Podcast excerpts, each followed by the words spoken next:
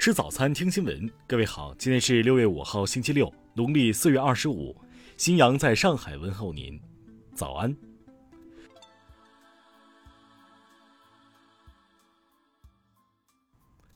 首先来关注头条消息。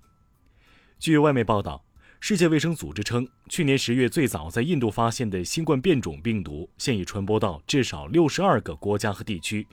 尽管全球各地病例周环比下降了百分之十五，但疫情仍在亚洲和非洲迅速蔓延。世卫组织在谈到 Delta 毒株时说：“我们继续观察到传染性显著增强，越来越多的国家报告了与该变种相关的疫情。”他还指出，当务之急是展开进一步研究。报道称。世卫组织将该变种的名称改为 Delta，以简化其学名 B. 点一点六一七点二。对新冠变种的新命名系统以希腊字母命名，也避免了给发现新毒株的国家带来污名。世卫组织有关负责人在解释最近一些病例激增现象时说：“公共卫生和社会措施放宽，社会流动性增强，病毒变种的出现，还有疫苗接种不公平，这些在一起是一种非常危险的组合。”听新闻早餐知天下大事。国务院办公厅近日发布关于推动公立医院高质量发展的意见，其中明确要建立健全分级分层分流的重大疫情救治体系。国家发展改革委日前表示，“十四五”时期，我国将进一步加大以工代赈政策实施力度。在农业农村基础设施建设领域全面推广以工代赈方式，把以工代赈打造为乡村振兴的新亮点。国家医保局等八部门近日印发文件，为开展国家组织高值医用耗材集中带量采购提供总体规范和要求。文件强调，要探索完善集采政策，逐步扩大覆盖范围，促进高值医用耗材价格回归合理水平。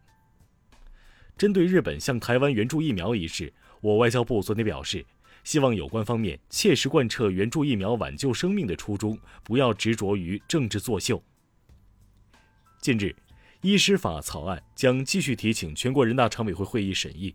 二次审议稿拟明确禁止通过侮辱、诽谤、威胁、殴打等方式侵犯医师人格尊严、人格安全和人格自由。由最高法、清华大学某研究中心共同完成的《中国环境司法发展报告》昨天发布。报告认为，中国环境审判、公益诉讼检查组织体系已经成型。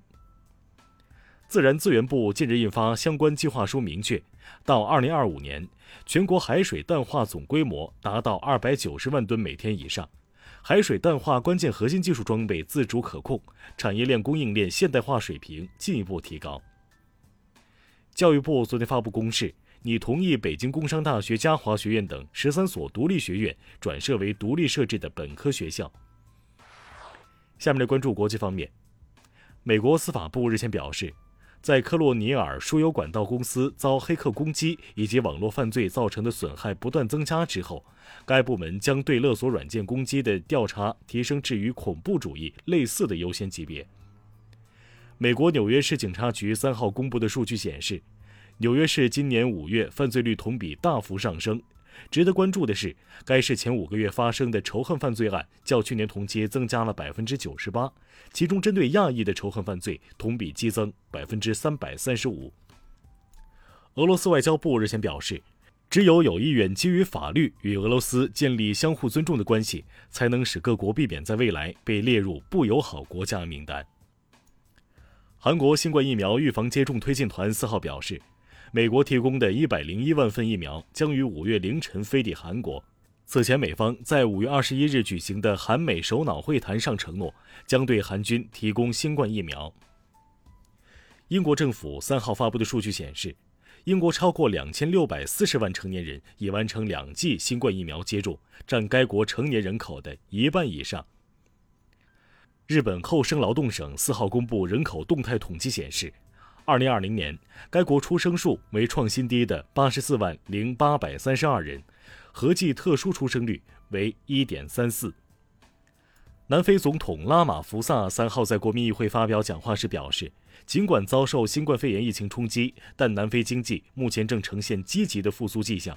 这表明南非政府此前刺激经济增长的举措业已取得回报。白俄罗斯三号公布措施，以回应美国此前的制裁，其中包括减少美驻白外交和行政技术人员数量、收紧签证程序、限制美专家在白的工作，以及撤回有关美国国际开发署在白俄罗斯开展工作的决定。下面来关注社会民生。昨天，为保障广州两地封闭管理区域必要的生活物资运输，当地多家自动驾驶汽车企业派出无人驾驶车辆前往隔离区域派送物资。重庆市官方昨天发布消息称，决定追授英勇救人的王洪旭教师重庆市优秀教师荣誉称号。中国历史文化名镇重庆江津区中山古镇民房昨天发生火灾。截至十四点四十五分，中山古镇火情明火已扑灭，目前无人员伤亡。近日，杭州某公司财务人员叶某遭到电信诈骗，识破骗局后，他将计就计，用一张假汇款单反把骗子骗了。叶某表示，作为公司财务人员，警方经常对其进行一对一反诈宣传，因此他开始就识破了骗术。端午假期将至。相比在五一黄金周追求长线游，长三角民众在端午节小长假放飞半径收窄，缩小出行圈，很多人选择不出远门。下面来关注文化体育。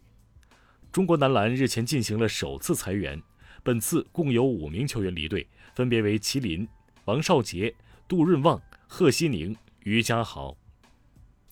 亚足联四号确认。来自澳大利亚超级联赛的三支球队悉尼 FC、墨尔本城和布里斯班狮吼退出2021赛季的亚冠联赛。第九届未来科幻大师奖颁奖典礼昨天在蓉举行。据了解，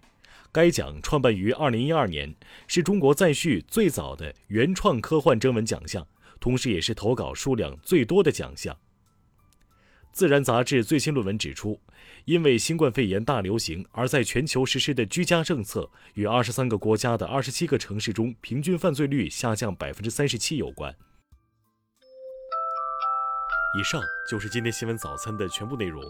如果您觉得节目不错，请点击再看按钮。咱们明天不见不散。